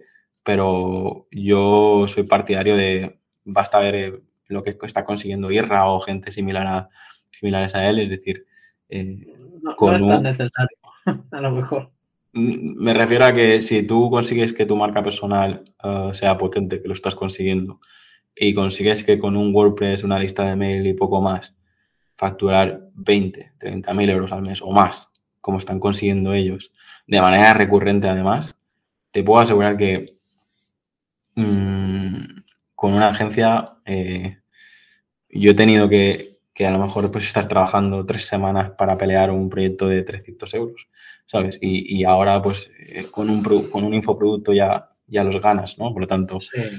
Eh, digo, son, son dos ligas totalmente diferentes. Es como dijeras, soy el mejor en fútbol sala y de repente te vas a jugar a, fútbol 11. Pues mira, son, son estrategias diferentes, son... Eh, no tienes que tener mucho toque, no te tienes que tener más físico, etcétera, etcétera. O sea, piensa eso. O sea, el mundo freelance no, que seas muy bueno en el, mundo freelance, no tienes por qué ser bueno en el mundo agencia y porque seas el mundo agencia no tienes por qué ser bueno en el mundo freelance. es decir, de hecho, a mí me ha ocurrido, ¿no? Es decir, me he pasado 10 eh, años haciendo servicios B2B a través de mi equipo, a través de mis proveedores, a través de mi agencia y cuando me he puesto a hacer cosas por, por mi cuenta, porque yo empecé al revés, yo empecé de cero con una agencia. ¿Pero por qué? Porque mi habilidad lo que yo considero que sé hacer bien es esta parte de, gestión, de dirección, de producción. Esa es la parte que, yo disfruto más haciendo. Mm. Pues es un consejazo, la verdad. ¿eh? Yo, ya te digo, me tiraba que solo aquí tenemos preguntándote cosas y te, te las iré preguntando y si quieres repetimos otro día y, y te las pregunto todas, pero cuando quieras, y tampoco tiene que hacer, no hace falta que sea en, abierto o grabando, es decir, eh, estoy seguro que eh, tú también me puedes ayudar en, algunas cosas, así que de, eso se trata, ¿no? Eh, pero es que de verdad, o sea, te considero una persona que, con todo lo que me has contado, te considero una persona realmente exitosa. Y a mí de la gente que es así, o que yo la considero así, porque tú puedes decir, bueno, yo no me considero exitoso pero para mí sí, sí lo eres. No, a ver, no, yo... Funcionar una agencia y tal, ¿sabes? El, tema, Javi, es que yo he vivido hasta la pandemia teniendo la sensación de no exitoso, pues por, por eso, ¿no? ¿no? ¿no? tengo followers, no tengo lista de mail, no tengo uh, tal, pero cuando haces esta reflexión, coño, mmm, esto va a quedar muy desobrado, ya verás, ya veré si lo dejo en la grabación o no, pero es lo que te decía, si para ti el éxito es tener una familia, para ti el éxito es, eh, tener tu casa con tu pareja, con tu, ah, así como lo quieres y, el estilo de vida que tú quieres y ganar lo que quieres ganar para tener el estilo de vida que, quieres lograr y tal, pues, pues sí eres exitoso. Eso no significa ni, ni, ser famoso, ni, ni, salir aquí, ni salir allí, ni... Y por eso por eso hablar de estos temas me mola tanto, ¿no? Porque cuando veo uno que dice, oh, pues miles de followers, pero luego no tiene nada que llevarse a la boca o cualquier o no acaba de es, es, justo lo que te iba a decir o sea yo yo celebro los followers o sea cada 100 followers yo pongo mi tweet oye venga somos 10.500 venga somos 12.000 no sé cuántos somos 13.000 no sé qué y, y luego a modo de a modo, en plan simpático sabes lo que te quiero decir no no por decir oye yo aquí tengo mira todo lo que tengo no porque al final eh, cuando viene la factura de la luz, yo no, yo no entrego 100 followers. No puedes pagarlo con cohetes.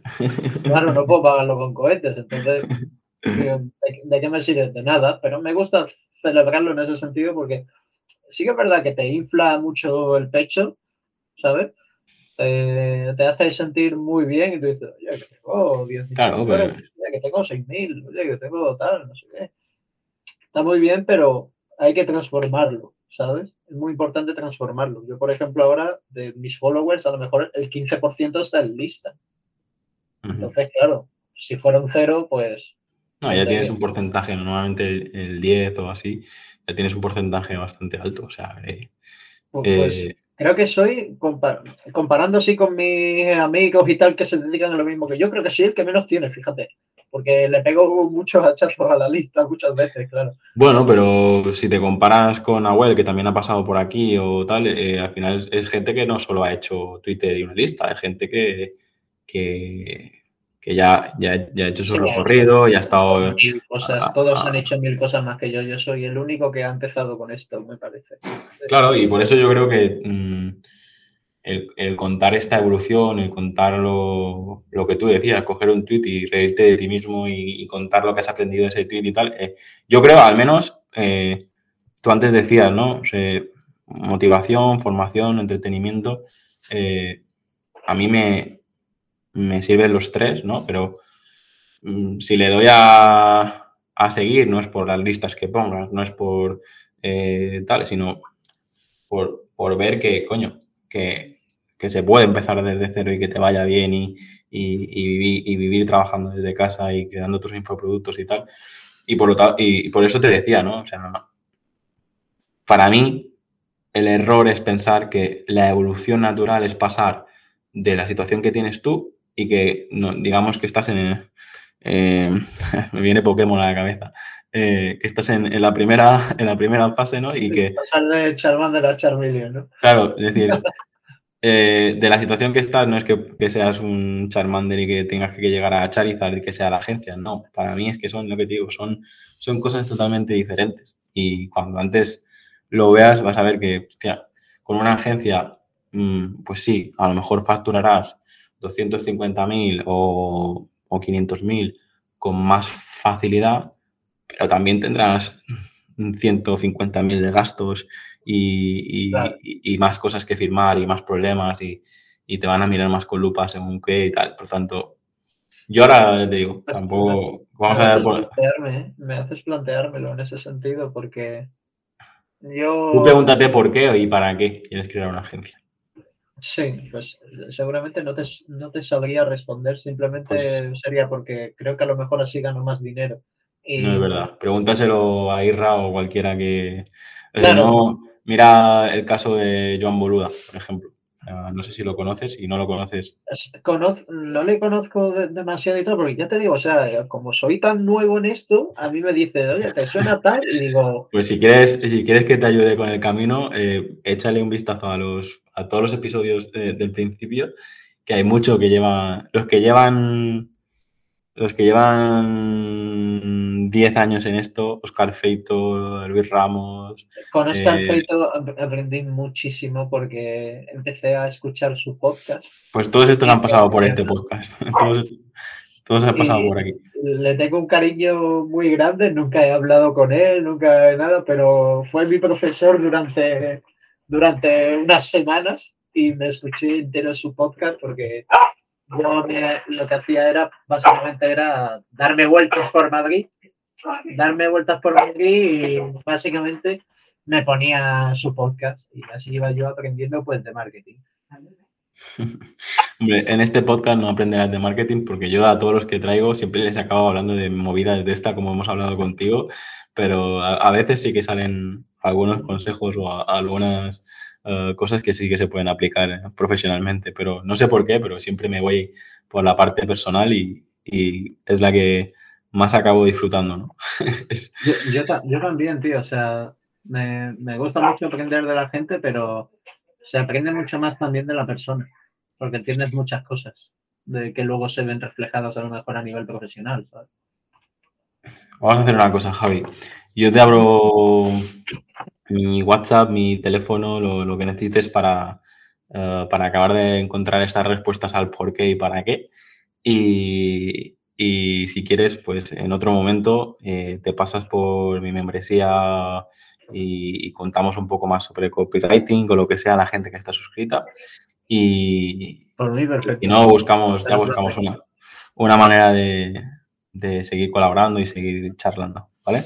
Y yo creo que habíamos dicho una horita, llevamos casi, dos. Casi dos, lo, que te, lo, que te, dije, yo digo, se nos va a ir el santo del cielo y vamos a estar aquí dos, horas mínimo. Que probablemente entre un corte aquí, un corte allí, se nos quede 90 minutos, una hora y media de charla, pero que ya, que ya, que ya está bien, ¿eh? Para ser la primera vez que hablábamos, yo creo que ya está bien. Así que... Con ganas de más, que es lo importante.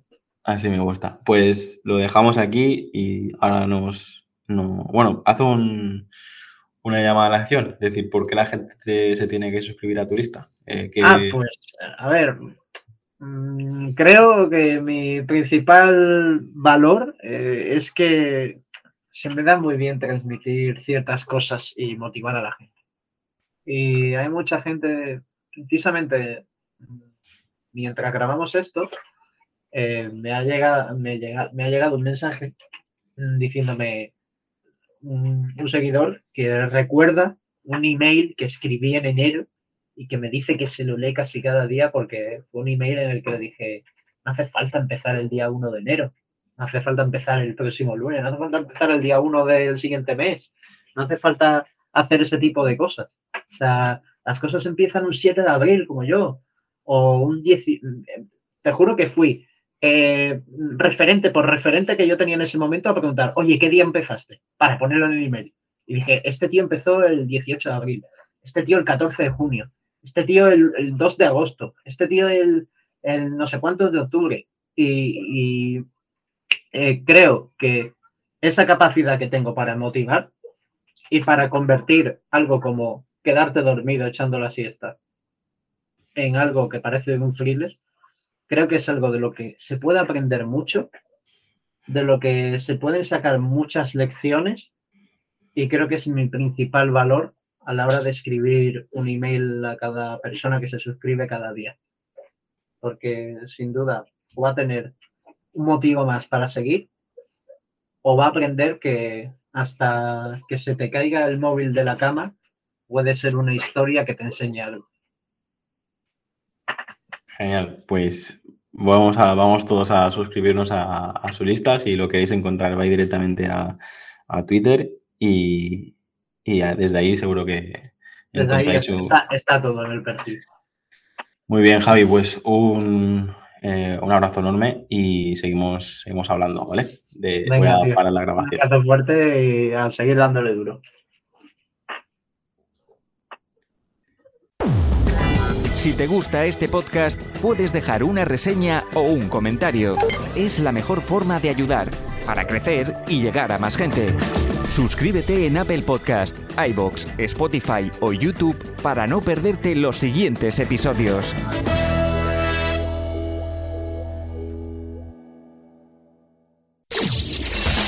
Y aquí termina el episodio de hoy. Muchas gracias por escucharlo y compartirlo en redes sociales. Encuentra este y todos los otros episodios en enpersona.com.